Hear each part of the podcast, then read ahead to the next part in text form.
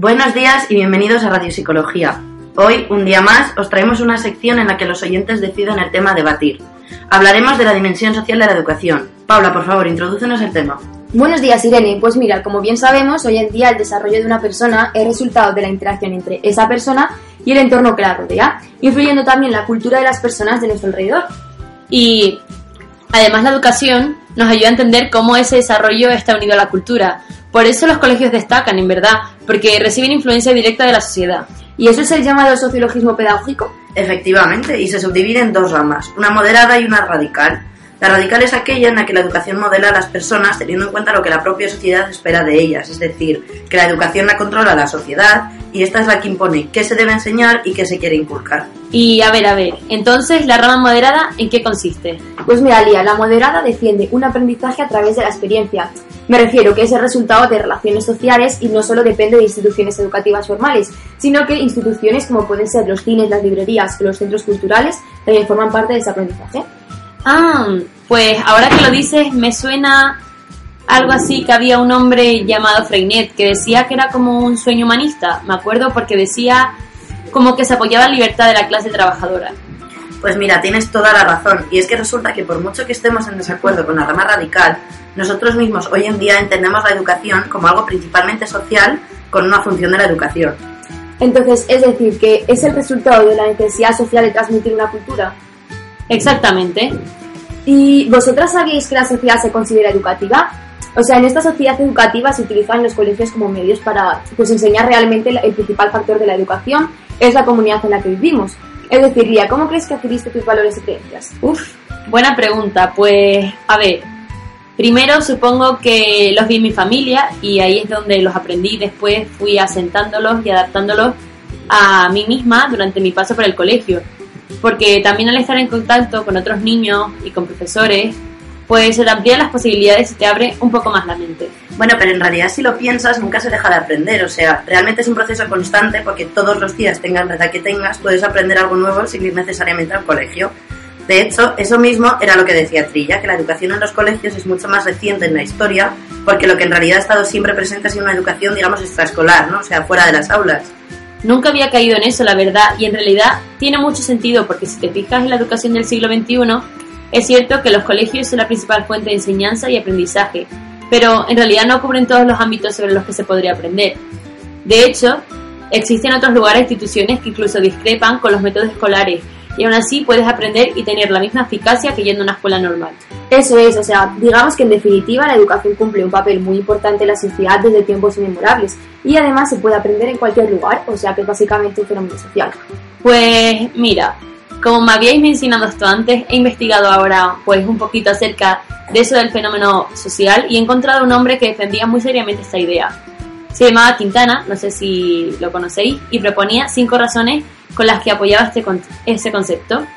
La primera razón que exponía es que la educación se desarrolla dentro de un contexto en el que es más efectiva si ocurre en grupos. También mencionaba que sirve para transmitir la cultura a las generaciones posteriores. Vale, pero ahora pensadlo bien, o sea, en realidad la cultura no se transmite tal cual. Pues entonces, ¿a qué te refieres? A ver, solo pensándolo un poco, el simple hecho de que esa propia cultura se transmita de generación en generación ya hace que en sí misma cambie. Quiero decir, con cada generación surgen nuevos problemas y entre esos nuevos problemas lo que se hace es adaptar los conocimientos que ya se tiene para poder resolverlos. Ah, bueno, claro, tiene sentido. En el fondo es así como aparecen las innovaciones y la evolución social. O sea, es esa adaptación a la sociedad particular en la que vivimos lo que nos hace evolucionar e incluso mejorar. Pues mira, ahí lo tenéis. Es que ni me ha hecho falta decirlo porque lo habéis deducido vosotras mismas. De hecho, esa deducción está muy unida a la segunda razón que daba Quintana, que era que la educación es principalmente social porque los conocimientos se sacan del entorno en el que vivimos. Es más, no solo eso, sino que encima no son solo para la evolución de las sociedades, sino que también participan en la evolución social de cada uno. Bueno, claro, ahí es muy importante darse cuenta de que por mucho que la educación ayude en un hábito social, eso no les quita importancia a los individuos, sino al contrario, ayuda a su desarrollo personal. Pero a ver, chicas, creo que acabáis de decir las dos siguientes razones sin ni siquiera daros cuenta porque estabais súper metidas en la conversación. Pero si no me equivoco eran cinco, ¿no, Lía? Ay, sí, perdón. Pues mira, la última decía básicamente que la única manera de que haya educación es si las personas interactúan con las que le rodean. Y por eso cada sociedad necesita crear una educación propia, ¿no? En plan para poder adaptarse a los individuos, pero también porque la educación en sí misma ya está influenciada por la propia sociedad. Efectivamente. Y ahora me gustaría responder a una pregunta muy curiosa que he leído en nuestra sección de comentarios. Una oyente, Marta, que es estudiante de Magisterio en Madrid, nos ha preguntado sobre las conductas de los niños en el ámbito educativo, así que qué menos que responderle, ¿no? Pues claro, cómo no. Mira, nosotras hemos estado hablando y estamos de acuerdo en que cuando somos niños nos tenemos que adaptar a muchas exigencias, ¿no? Tanto del colegio como de nuestras familias, porque necesitamos que los demás nos acepten de alguna forma. Sí, pero aún así nunca podemos dejar que esa necesidad de aceptación frene nuestro desarrollo personal, porque si esto ocurriese, nunca, nunca vamos a avanzar. O sea, las dos cosas pueden ocurrir a la vez. De hecho, eh, Morales una vez planteó una pregunta muy interesante que fue respondida por muchísimos intelectuales después. Dijo que cómo se puede alcanzar la integración. Y yo tengo que estar de acuerdo con que la respuesta de Isco y Skopler, porque decían que cuando actuamos como lo que nos rodea, nuestras relaciones también. A ver, yo he de decir que al principio me pasaba como a Schaffer, o sea, me resultaba súper extraño que la socialización y las relaciones sociales estuvieran unidas. Pero a medida que iba estudiando sobre ello me di cuenta que en realidad necesitan complementarse entre ellas, como decía Justicia, porque las interacciones que influyen a nuestras personalidades son en realidad necesarias para sobrevivir. Pues muchísimas gracias Marta, esperamos que esta respuesta te haya aclarado un poco más tus ideas y que te hayamos aclarado tu duda. Muchas gracias por dejarnos preguntas en los comentarios. Nos encanta ver que estés interesado. De hecho, porque ya que hemos leído una pregunta, pues nos seguimos leyendo unas cuantas más. ¿Nos parece? Por mí, perfecto. Por mí también. Genial. Pues, Paula, ¿por qué no nos lees la siguiente, por favor? Pues mira, la siguiente es de Raúl, que es un chaval de primero de sociología, que nos pregunta sobre cómo la educación participa en la transformación social. Y yo creo que esta la puede responder nadie mejor que otra persona, Irene, que es graduada en sociología y te podrá, ayudar mucho mejor. De acuerdo, a ver Raúl. Lo primero que hay que saber es que aunque la educación se ha podido usar de forma negativa a lo largo de la historia, siempre ha habido un método de transformación social. Freire ya hablaba de ella como una forma de libertad, puesto que los hombres no somos algo más que un objeto en el mundo, sino que nos desarrollamos para poder comprender la realidad. ¿Alguna vez de vosotras sabe algo más que dijese Freire? Uf, eh, yo sí que sé algo, pero básicamente es que para él no había solo problemas pedagógicos, sino que también tenía en cuenta los problemas políticos. Ah, y algo así como que sobre todo los que influyen en la educación deberían participar en su planificación. Pues mira, yo para ser sinceros, eh, de Freire no sé mucho más, pero bueno, sé algo de Baró, que decía que para él la psicología social estaba pues muy influenciada por el poder y que eso hacía que no se comprendiese a los que estaban marginados. Y pues efectivamente, o sea, en definitiva podemos afirmar que el hombre nace siendo social porque lo necesita para poder sobrevivir, pero como no, siempre tiene que haber una pega para todo. En este caso se decía que socializar hacía que perdiésemos una parte de nosotros mismos, porque al tener que adaptarnos a una sociedad concreta, perdemos muchísimas posibilidades de poder adaptarnos a otras. Ah, vale, por eso se decía que una socialización positiva es pues en la que hay una adaptación social y también la que podemos participar para transformarla, ¿no es así? Es verdad, y también decían que no es lo mismo someterse a los esquemas que existen que examinarlos y someterse a los que nos convienen, ¿no? Oye, pues mira, parece que al final todas sabíamos más de lo que pensábamos. Raúl, esperamos que esto te haya ayudado en algo y muchas gracias por escribirnos. Bueno, Vamos a pasar al último comentario de esta sección, que es de Roberto, un hombre de Pamplona al que le gustaría escuchar un debate sobre la imagen social de la educación. Pero, antes de responder a este comentario, un minuto de descanso para escuchar el pronóstico del tiempo de hoy. Íbamos anunciando, hoy hace frío y nos vamos a tener que acostumbrar a todo esto porque vamos a seguir así, más o menos así, al menos durante unos sí, días. grado arriba, grado abajo, pero lo que toca es pasar frío y sobre todo a primeras horas. Han bajado de nuevo las temperaturas mínimas helado en la sierra, en el puerto de Navacerrada, dos grados bajo cero. En la capital nos hemos quedado con seis, pero también mucho frío hacia el sur, un grado positivo de mínima hoy en Aranjuez y a mediodía por los termómetros no repuntan demasiado. Las máximas previstas hoy en la capital 14 grados 16 Aranjuez, en el puerto de Navacerrada hoy hay previsto que los termómetros se queden en 3 grados positivos. En cuanto a los cielos, pues tenemos estabilidad.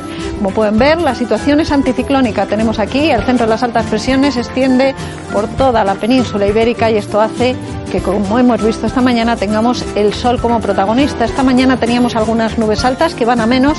El viento de componente norte sopla flojo con algunas rachas moderadas, sobre todo en la sierra, ya decimos temperaturas pues bajitas, parecidas en general a las de ayer. Mañana en cuanto a los cielos, pues seguimos con estabilidad, mucho sol, alguna nube alta en la sierra de mañana, eso sí, brumas se formarán, sobre todo hacia el sureste de la región y el viento del norte soplando con algo más de intensidad en área de la sierra. Las temperaturas mínimas van a ser incluso un poquito más bajas. En la capital nos quedaremos con 5 grados, en Miraflores 2, Buitrago de Lozoya una mínima de 1 grado bajo cero, las temperaturas diurnas en general sin cambios entre los 10 y los 15 grados, aunque este valor hacia el sur podría superarse a mediodía. Muchas gracias por estar ahí, estamos de vuelta y preparadas para responder a Roberto. Como ya sabemos, la educación pues depende del contexto y de las personas que forman parte de ese contexto. Y por lo tanto, Vygotsky definía esto como un desarrollo continuo de la persona, tanto cultural como natural, y decía que era un proceso que se heredaba de generación en generación. Sin embargo, por otro lado, teníamos a Brunner que decía que era el individuo el que aprendía teniendo en cuenta la neces eh, que necesita la sociedad para poder aprender. Y todo esto ocurría a través de la educación. Otros muchos autores consideraban la sociedad como un organismo que está vivo porque se transmite y reproduce y se mantiene a sí mismo. En este organismo la educación es el principal órgano que impulsa la continuidad de la sociedad. A mí, sinceramente, hay uno que me llama especialmente la atención. No sé si a ustedes, pero para mí es Stenhouse, ya que él definió la cultura como algo que las personas usamos para poder comunicarnos, y por eso es la manera más efectiva que tiene un individuo para incluirse y formar parte de una sociedad y de una cultura. Por otro lado, según Cole, la cultura y el desarrollo van de la mano. Y la manera de evolucionar es cuando unas personas impulsan a otras a ser activas y participar en la sociedad. Sin embargo, eh, explicar el colegio como una institución fue función de Yu, que decía que en él no solo se, se, instruía, sino que también se enseñaba acerca de la sociedad dominante y de cómo en ella hay muchísimas desigualdades. Y bueno, otro de los objetivos de las escuelas era transmitir las costumbres de la sociedad a cada individuo. De esta manera, cada sociedad tenía su propia comunidad educativa, donde, según Trilla, que lo nombramos anteriormente, había tres niveles de educación. Estaba el formal, que es aquel que se desarrolla en los colegios. Luego tenemos el informal, que es donde los sucesos no planificados, donde ocurren los sucesos no planificados de la vida diaria. Y por último tenemos el no formal, que es el que se da fuera del colegio. Por último, no podemos hablar de este tema sin mencionar el factor de la familia. Las familias no solo son importantes, sino que son muy necesarias en el momento de socialización de un niño. Esto lo podemos encontrar en múltiples teorías sobre el aprendizaje social, en las que también se menciona en ocasiones la influencia de las nuevas tecnologías como medio de educación formal. Pues con esto terminamos nuestra sección de preguntas y comentarios de hoy. Muchísimas gracias a todos y esperemos haber sido de gran ayuda y nos vemos en el próximo programa de resolución de dudas.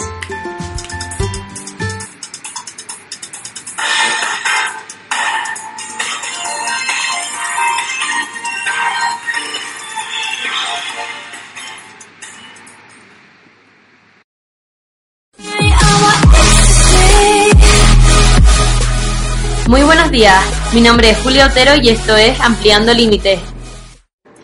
Hoy, como cada miércoles, hemos traído una gran especialista. Esta vez ha venido a hablarnos de algo más común de lo que creemos y que muchos profesionales sufren, entre ellos los educadores. Recordar que como en cada programa ponemos a disposición nuestro número de teléfono para contestar posibles dudas. Así que aprovechad 915-89-3389. 915-89-3389. Pasemos a recibir con un gran aplauso a Mercedes, nuestra especialista de hoy. Buenos días, es un placer tenerte aquí hoy, Mercedes. Buenos días, Julia. Cuéntanos un poco sobre ti para que te conozcan nuestros oyentes, por favor. Bueno, pues como has dicho antes, me llamo Mercedes Laguna, soy graduada en psicología por la Universidad Autónoma de Madrid y como tú has dicho, vengo a hablar de algo más común de lo que creemos. No sé si muchos de vosotros habéis oído o sufrido el síndrome de desgaste profesional. Este síndrome o burnout es un padecimiento que consiste en la presencia de una respuesta prolongada de estrés en el organismo ante factores estresantes emocionales e interpersonales que se presentan en el trabajo. Esto nos lleva normalmente a una condición exhaustiva y a una gran pérdida de energía. Y no creáis que es una tontería, porque de hecho, tras varios estudios comenzados alrededor de los años 70, se considera un problema, un problema muy importante a nivel académico, individual y social. La verdad que no parece ninguna tontería, y es más, he de admitir que yo misma busqué lo que significaba este término antes de que viniera para informarme un poco. Y veo que es bastante desconocido por parte de la sociedad, así que cuéntanos un poquito más, por favor. Pues mira, muchas personas que se encuentran en estas situaciones muchas veces ni siquiera saben cómo lidiar con ella porque les falta conocimientos o les faltan recursos. Dentro de los trabajos más estresantes encontramos el de ser profesor, puesto que en esta profesión hay muchos altos niveles de activación psicológica. Este es un fenómeno natural humano que nos ayuda a sobrevivir y mantener un buen nivel de concentración en nuestras actividades. Hasta aquí de momento va todo perfecto. El problema llega cuando este nivel de estrés se convierte en algo desagradable que no se puede controlar. Entonces, por lo que dice, también existe la posibilidad de que esta dimensión del síndrome tenga algo positivo. Evidentemente, ya que esto implica un mayor compromiso, incluye aspectos que motivan a un profesional y lo hace más implicado en su trabajo. A pesar de esto, tenemos que destacar que manejar este estrés es primordial, sobre todo para nuestra salud. El compromiso es considerado el polo opuesto a este síndrome porque se caracteriza por su energía, por su implicación y por su efectividad. De todas maneras, a lo largo de los años han ido surgiendo diferentes estrategias para poder regular las emociones o el problema. Y cuéntanos, ¿cómo podemos saber si sufrimos este síndrome? Verás, los síntomas de este síndrome son tan variados como la cantidad de víctimas que lo pueden sufrir. No aparecen de un día para otro, sino que aparecen poco a poco como señales que nos pueden llevar a un temor profundo hacia nuestro trabajo. Este proceso empieza con la percepción de una situación de estrés, le siguen unos sentimientos negativos eh, característicos que afectan a nuestras relaciones interpersonales, haciéndolas más frías y más hostiles. Personalmente, la verdad que si yo me encontrara en esta, situación, lo primero que se me ocurriría sería abandonar el trabajo. Pues muchas personas llegadas este a este punto consideran esta opción porque sienten que su rendimiento no es bueno y que son incapaces de afrontar con éxito las exigencias de su trabajo, terminando así por considerarlo del todo inútil. Además, si estos síntomas llegan a relacionarse con un problema de salud, puede producirse un absentismo e incluso abandono del trabajo. Comentabas anteriormente que mucha gente no sabe cómo lidiar con esta situación debido a carencia de recursos o incluso de conocimiento. ¿Existe algún método de evaluación externa que pueda decirnos que estamos sufriendo este, este este problema?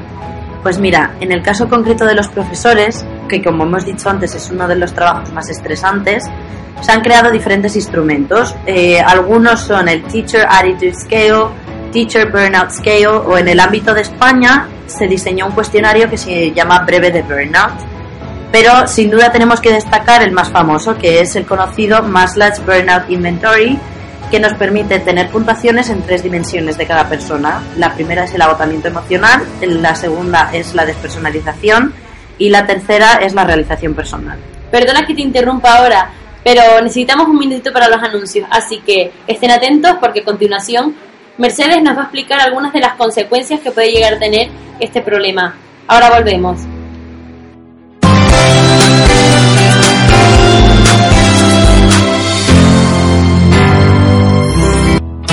Restaurantes italianos, muchos. Como restaurante pizzería La Brusqueta, ninguno. Pasta fresca, brusqueta al gusto y pizzas. Mmm, hechas al horno de leña, con una amplia variedad de bebidas y licores. La Brusqueta, Avenida Arquitecto Gómez Cuesta, número 2, Edificio Paradero 2, en la Playa de las Américas. Llámanos 922 79 7409. Abrimos de 6 de la tarde a 2 de la madrugada. Seduce tu paladar con el auténtico sabor de Italia. Restaurante Pizzería La Brusqueta.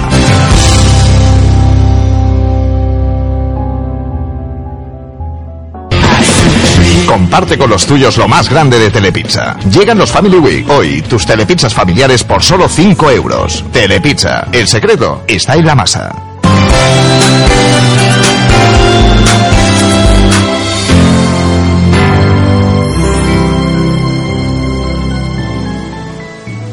Y bueno, ya estamos de vuelta. Hablábamos antes de las consecuencias, así que cuéntanos Mercedes, ¿cuáles pueden llegar a ser? Ya que me imagino que no es solo una sensación personal. Por supuesto que no, es muchísimo más que eso. Además de afectar a nuestra actitud y a nuestras emociones, interviene también en nuestras relaciones interpersonales, incluso con los propios miembros de nuestra familia. Nuestra salud se puede ver afectada en varios campos, tantos dolores de cabeza como dolores de espalda, mayor aparición de infecciones, gripes y también se puede observar un bajo rendimiento y la aparición del absentismo, además de un deterioro en la calidad de la enseñanza y la disminución del interés. Claro, me imagino. Hasta yo me estoy empezando a plantear si he sufrido este síndrome. Pero bueno, parece ser y me comentan que el teléfono no ha parado de sonar. Así que demos paso a la llamada de Patricia, procedente de Huesca, trabajadora en el sector de la educación. ¿Hola? Buenos días, ¿con quién hablo? Buenos días, Julia. Buenos días, Mercedes. Soy Patricia. Hola, Patricia. Hola. Bueno, cuéntanos, ¿qué es lo que te pasa? Pues mira, llevo cerca de 30 años dedicándome a la enseñanza. Y bueno, al principio pues una empieza contenta, ilusionada, pero a medida que pasan los años, como en cualquier trabajo, empieza a llegar la desilusión, ya sea por un alumno o incluso por el padre, seguido de un agotamiento tanto físico como emocional. La verdad es que me he sorprendido porque nunca pensé que existiera un nombre para el estrés profesional y a raíz de todos los problemas que me ha llevado mi trabajo, pues quería interesarme acerca de esto. Eh, pues sí, efectivamente, debemos reconocer que ser profesor no es fácil. Son muchos los factores detonantes para poder sufrir este síndrome, no solo la relación con un alumno o con el resto de vuestros compañeros. ¿Y cuáles serían estos factores? Bueno, pues como estoy segura que Patricia conoce, los principales factores son un sentimiento de carga, presiones en cuanto al tiempo para preparar clases y tareas, sobrecarga de trabajo. Esto se debe a que pasan en el colegio más horas de las que realmente dan clase y que además después al llegar a casa también tienen que corregir, preparar las siguientes clases, hablar con padres que se encuentran preocupados, en fin, un completo agotamiento. Debe ser duro, sí. Bueno, ¿qué querías preguntarnos, Patricia? Pues sí, dímelo a mí, ni en vacaciones consigo descansar. Además, durante la época del colegio no solo los alumnos son los que pueden destacar acerca de su comportamiento, sino los padres muchas veces también son los causantes de este tipo de agotamientos. Y bueno, lo que quería preguntar era si existe alguna forma de prevenirlo o si simplemente es algo inevitable que nos llega a todos independientemente del trabajo. Y bueno, pues si es así, si podrías recomendar algunas estrategias, me estoy segura que servirán de gran ayuda para muchos de los oyentes. Muchísimas gracias. Pues muchas gracias a ti por preguntar. Por supuesto que se puede prevenir. Existen muchos tipos de estrategias, tanto individuales como interpersonales y grupales, como dentro de una organización. Maslatz, que era una psicóloga estadounidense, recomendaba principalmente llevar una vida saludable.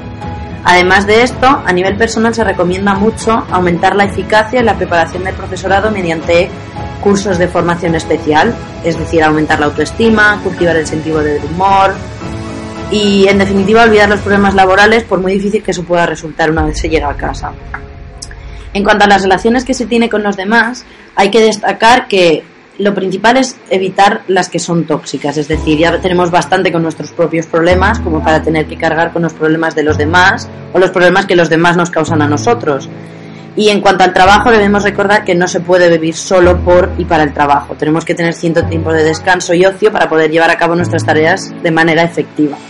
También supongo que al tratarse de una profesión en la que hay mucha comunidad entre profesores, el apoyo entre ellos es indispensable, imagino, ¿no? ¿O no es así? Eh, así es. Eh, aquí entran en juego las estrategias interpersonales y grupales. Destacan principalmente el apoyo entre profesores y eh, su superior a través de las técnicas del feedback o del suministro de información que les informa básicamente sobre el proceso de enseñanza-aprendizaje y sobre sus propias conductas.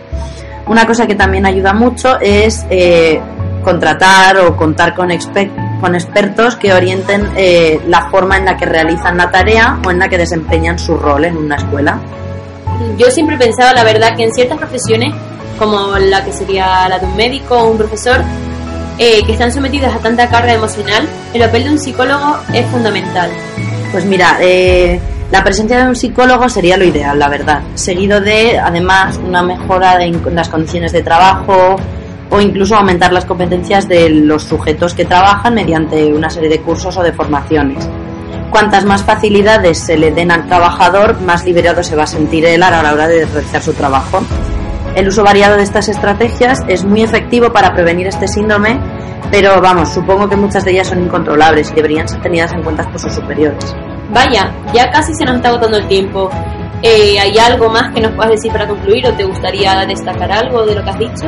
Mm, simplemente destacar que el estrés profesional ha aumentado muchísimo en estos últimos años y que cada vez se extiende a un mayor número de profesiones.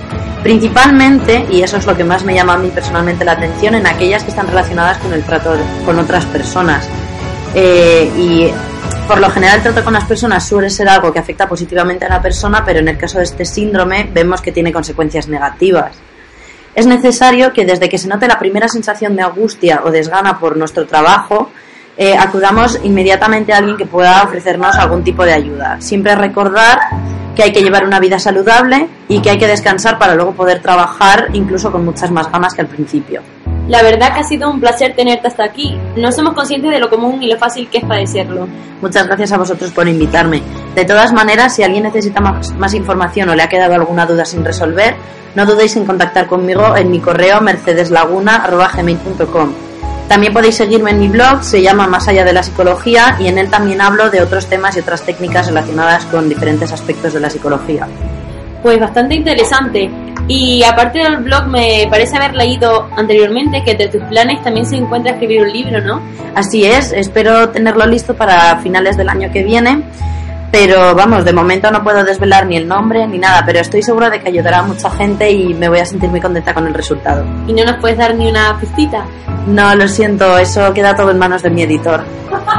vale, pues aquí te esperamos para cuando lo saques. La verdad que te estaremos esperando con los brazos abiertos. Muchísima suerte y muchísimas gracias por compartir esto con nosotros. Queridos oyentes, nos vemos la próxima semana. Muchas gracias por estar ahí. Esto ha sido Ampliando Límites. Nos vemos el próximo miércoles. Gracias. Buenos días y bienvenidos una vez más a la tertulia intelectual de esta semana. Hoy vamos a hablar sobre la psicología social y las tendencias actuales, pero primero vamos a abrir nuestras redes sociales, que os recuerdo que son Tertulia Intelectual España, tanto en Facebook como en Twitter, para que podáis dejar vuestras preguntas. Ahora, sin más dilación, vamos a empezar. Bien, cuéntanos, Isabel, ¿cómo definirías este concepto? Buenos días, Amaya. Pues yo definiría este concepto como una subdisciplina de la psicología, aunque más concretamente como la investigación científica sobre diferentes aspectos como pensamientos, actitudes y algunas creencias que están influenciados por la presencia de otros.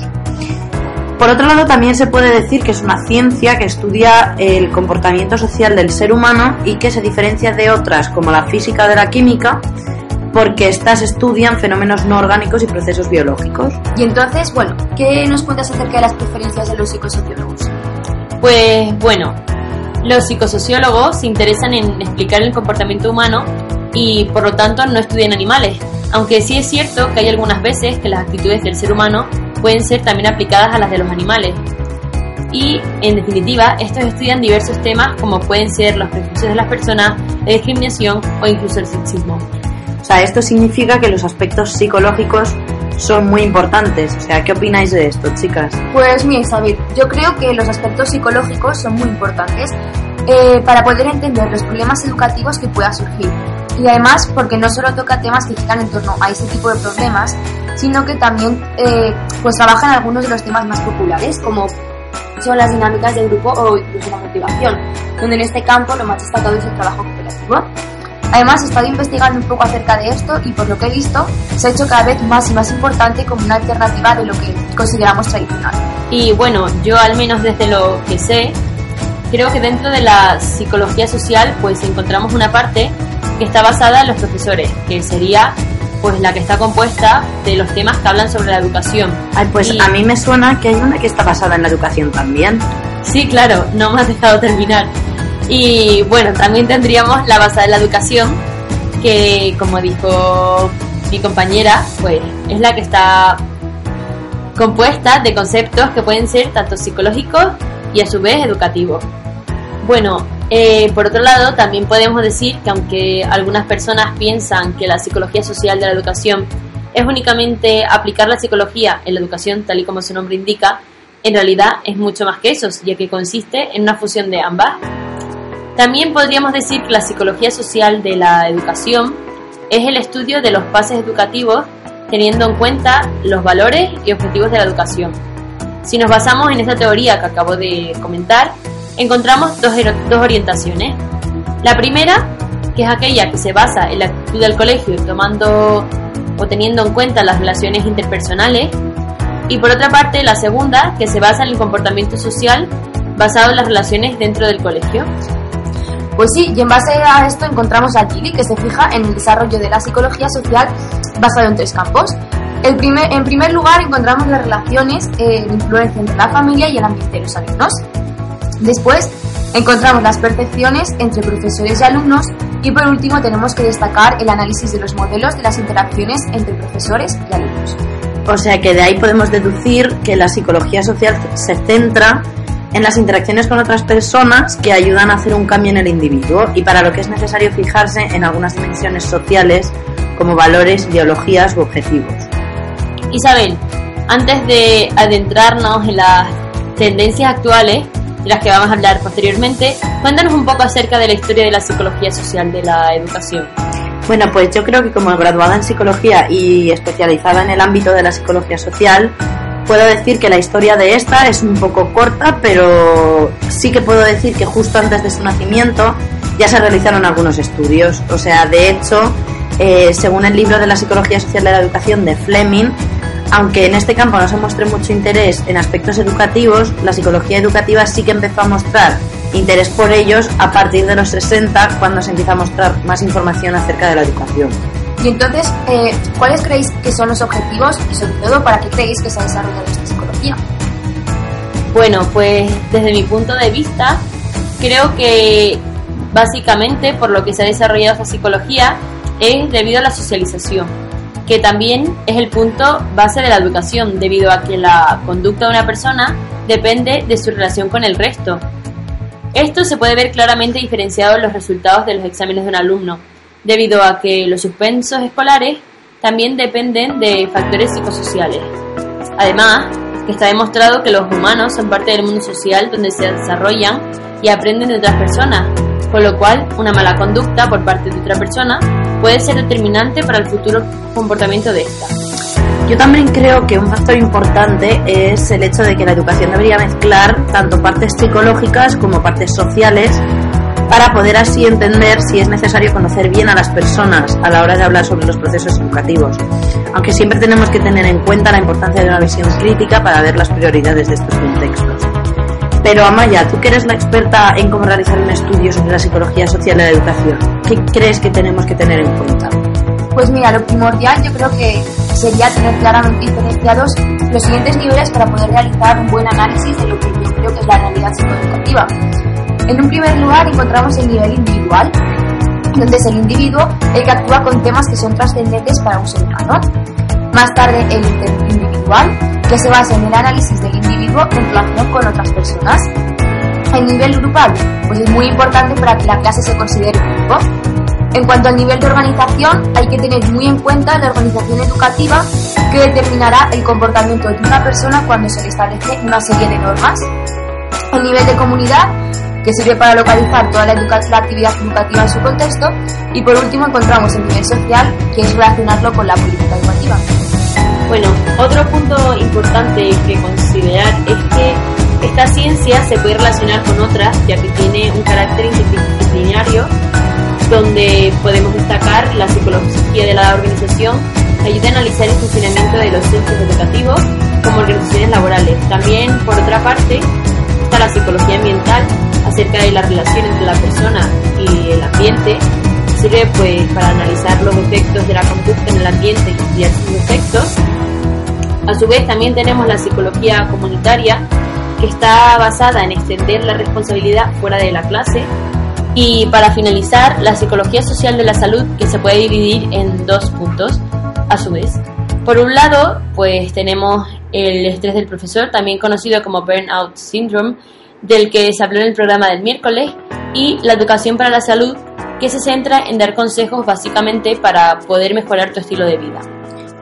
Pues muchísimas gracias, me ha parecido muy interesante. Y bueno, pues como ya os dijimos al principio del programa, hemos abierto nuestras redes sociales para que podáis dejarnos todas vuestras dudas. Os recuerdo que se llaman Tertulia Intelectual España y nos vemos a la vuelta con vuestras preguntas. Muchas gracias.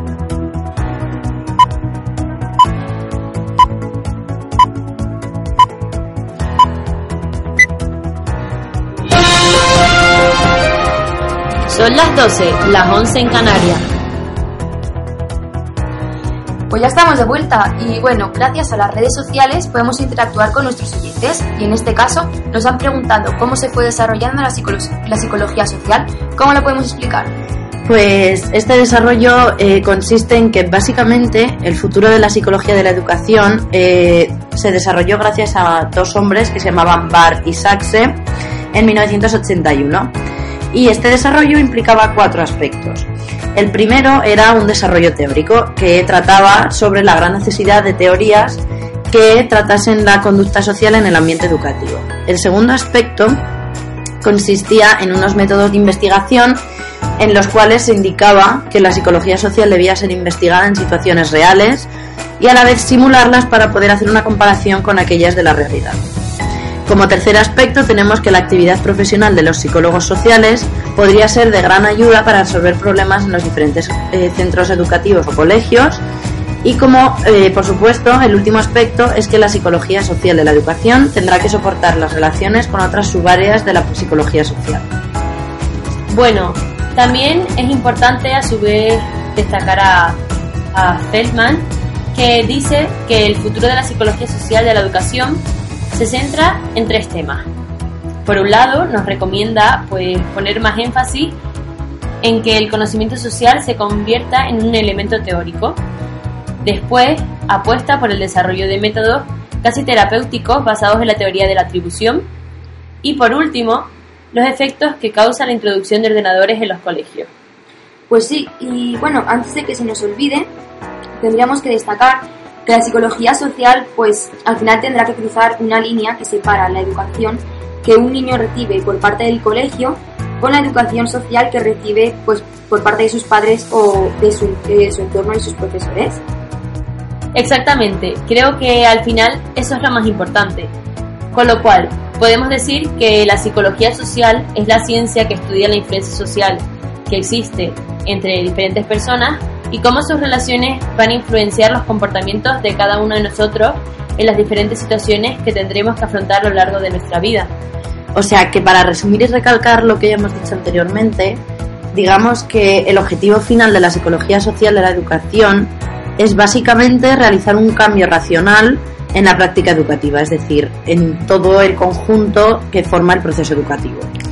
Y por otro lado, podemos decir que este campo de la psicología en concreto consiste en una mezcla del aspecto social de los niños eh, y la educación basada en sus, en sus interacciones con el entorno, así como con el resto de personas. Y además, también se mezcla con la educación que reciben por parte de sus padres y profesores. Así es. Y bueno, sabemos que la tertulia de hoy ha sido un poco densa y compleja de seguir, pero bueno, esperemos que os haya interesado tanto como a nosotras. Muchísimas gracias por estar un día más con nosotras, nos vemos pronto.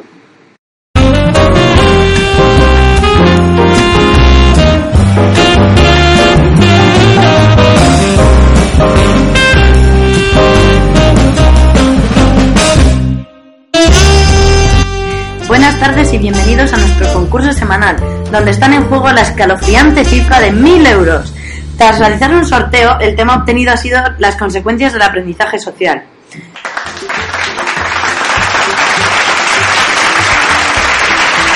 Por cierto, curiosidad de hoy. ¿Sabíais que los estímulos a los que estamos sometidos causan gran parte de nuestro aprendizaje? En fin, después de este cookie dato, las concursantes de hoy son Catalina y Cristina, ambas dos licenciadas en, soci- en sociología. Bienvenidas. Hola.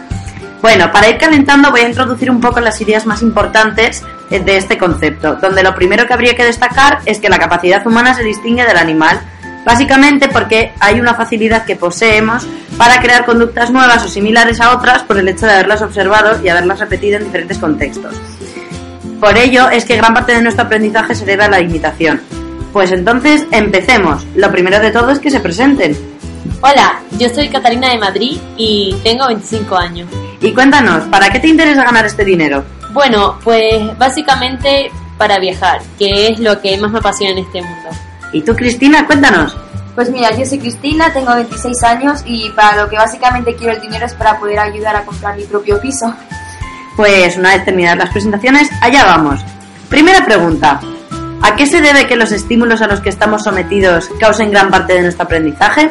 Esta me la sé yo. Eh, esto se debe a que como consecuencia de nuestras conductas modelamos y adaptamos el comportamiento. Pero aprender no solo se basa en el mo- modelamiento de los estímulos. ¿Algo más que añadir, Cristina? Pues se me ocurre que hay que destacar que el aprendizaje no solo se basa en, en eso, sino que también se basa en los condicionamientos respon- respondientes, que es un estímulo-respuesta, como comprobó Pavlov, y los condicionamientos operantes, que es más probable que hagamos una acción pues que conlleva unas consecuencias positivas a que evidentemente hagamos una acción que nos vaya a acarrear unas consecuencias negativas.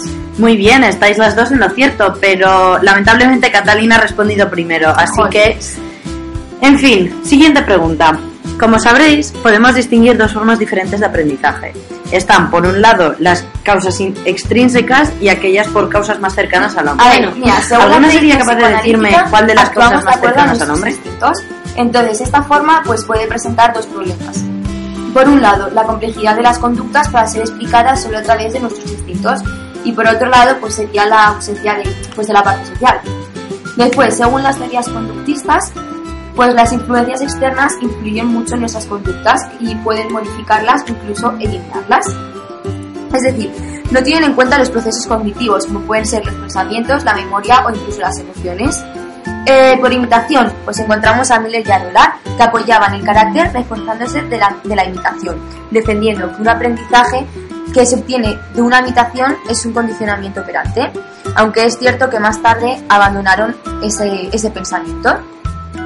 Según la las tendencias conductistas, psicodinámicas y socioambientales son las que habla Rutter, donde los procesos ambientales son fundamentales para la adquisición de ellas.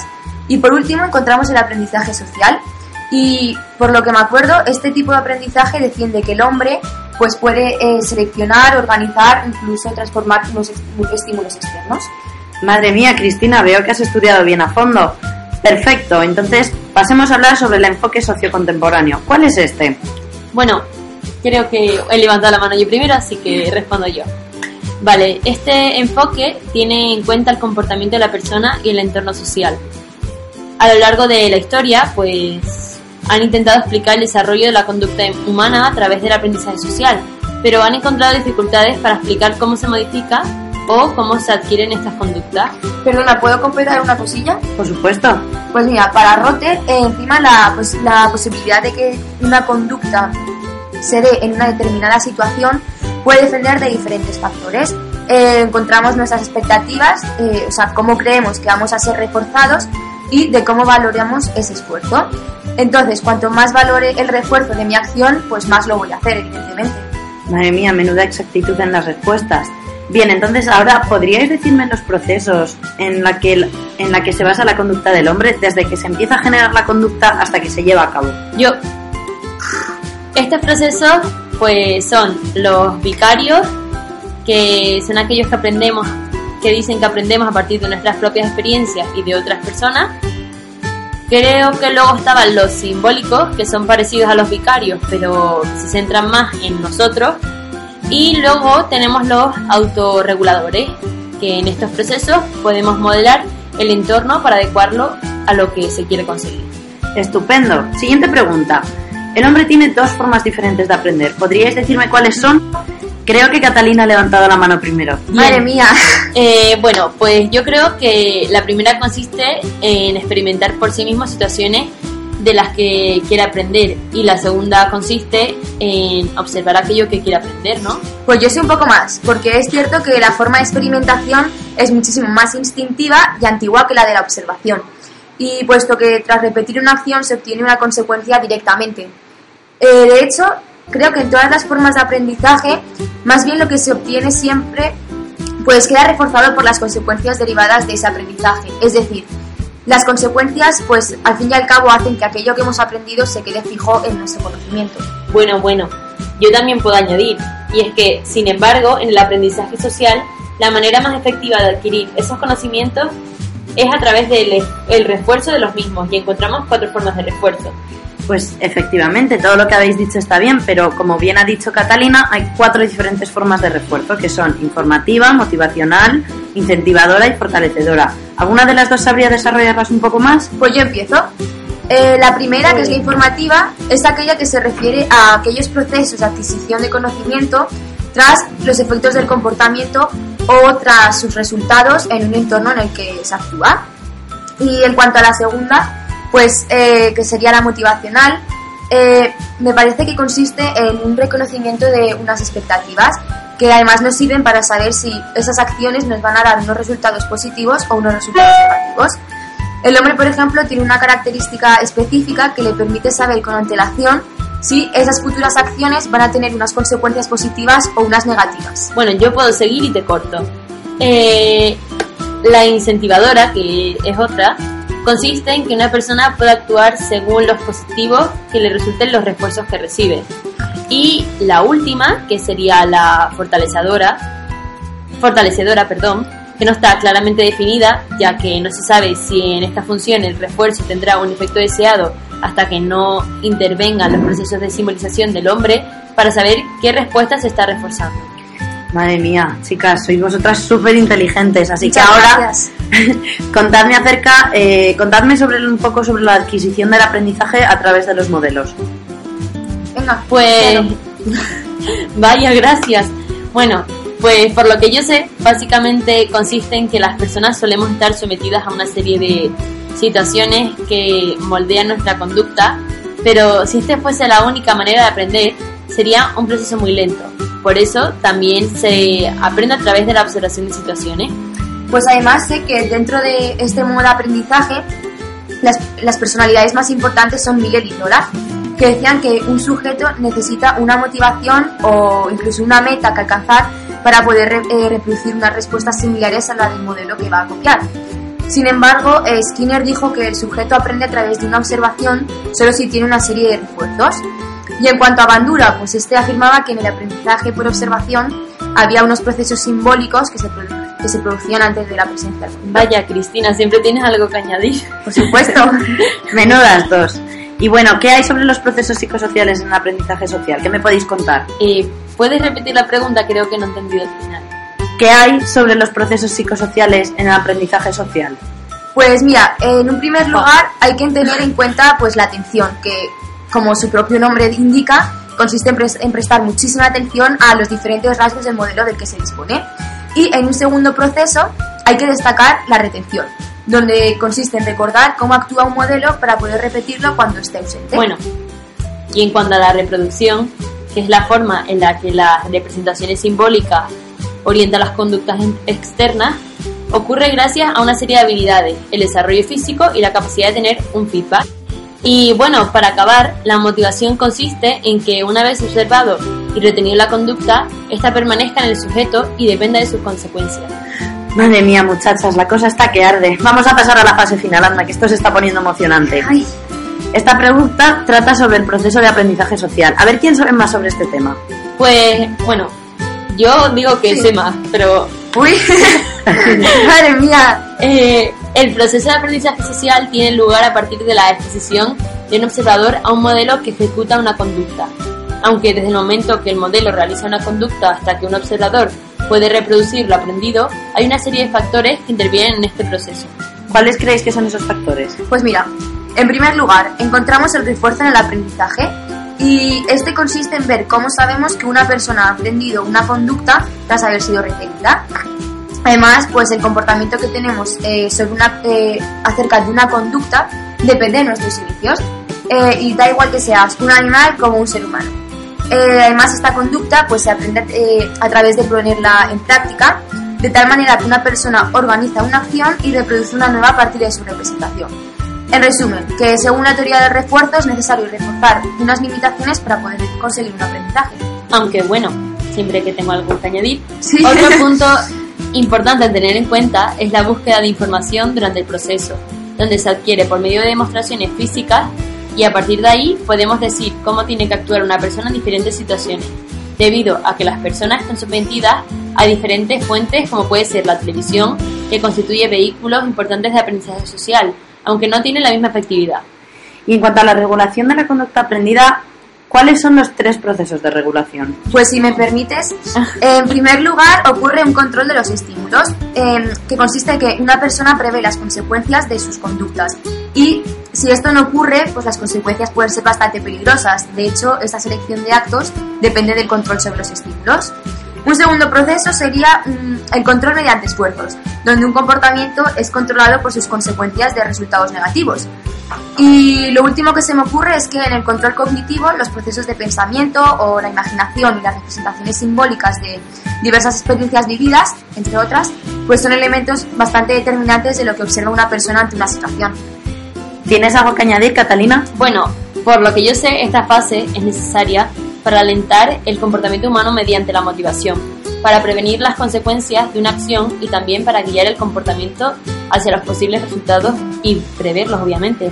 Madre mía, chicas, se me están poniendo los pelos de punta. La cosa está súper reñida. Así que para continuar, eh, sabemos que esta moti- automotivación viene generada por diferentes factores. Adelante con las respuestas.